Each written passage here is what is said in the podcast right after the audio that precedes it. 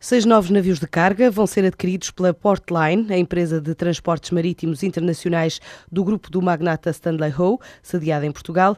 A ordem de compra foi dada, de acordo com o jornal Business Daily. Os barcos vão ser construídos na Ásia para serem entregues num prazo de dois a três anos.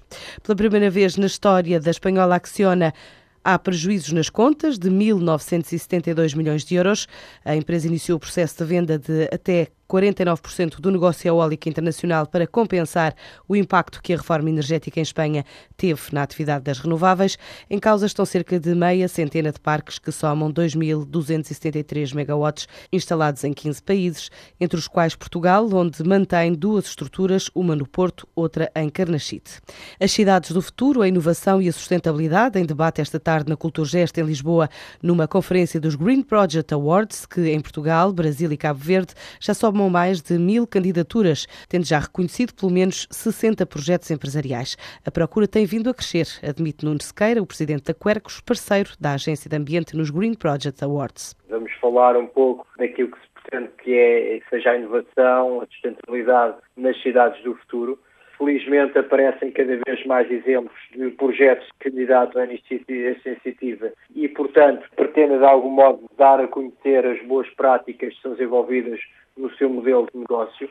Temos tido ao longo destas seis edições cerca de 200 candidaturas por, por edição, com o recente alargamento de categorias. Eh, há dois anos passámos de três categorias para sete categorias.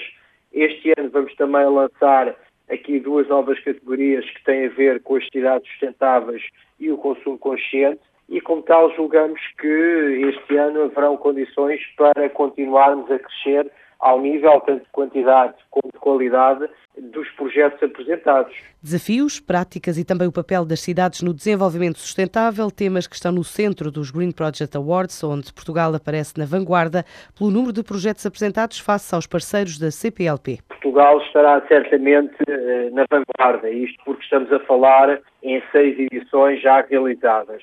Recordo que ao longo destas seis edições tivemos mais de mil candidaturas, enfim, mais de 60 projetos premiados e temos uma grande rede de parceiros que, no fundo, também nos permite todos os anos levar a cabo esta grande organização. Ao nível dos outros países de língua portuguesa, tem sido uma aposta que tem vindo a ser feita nos últimos anos, contudo, são iniciativas muito mais recentes. Recordo que no Brasil se iniciou no ano de 2011, eh, em Cabo Verde e Angola eh, se iniciou em 2013, assim como em Moçambique. Portanto, estamos a falar de iniciativas muito mais recentes. Esta tarde, além do seminário, vão ser conhecidas as empresas públicas ou privadas que ganharam os prémios europeus e em novembro serão atribuídos os prémios nacionais do Green Project Awards.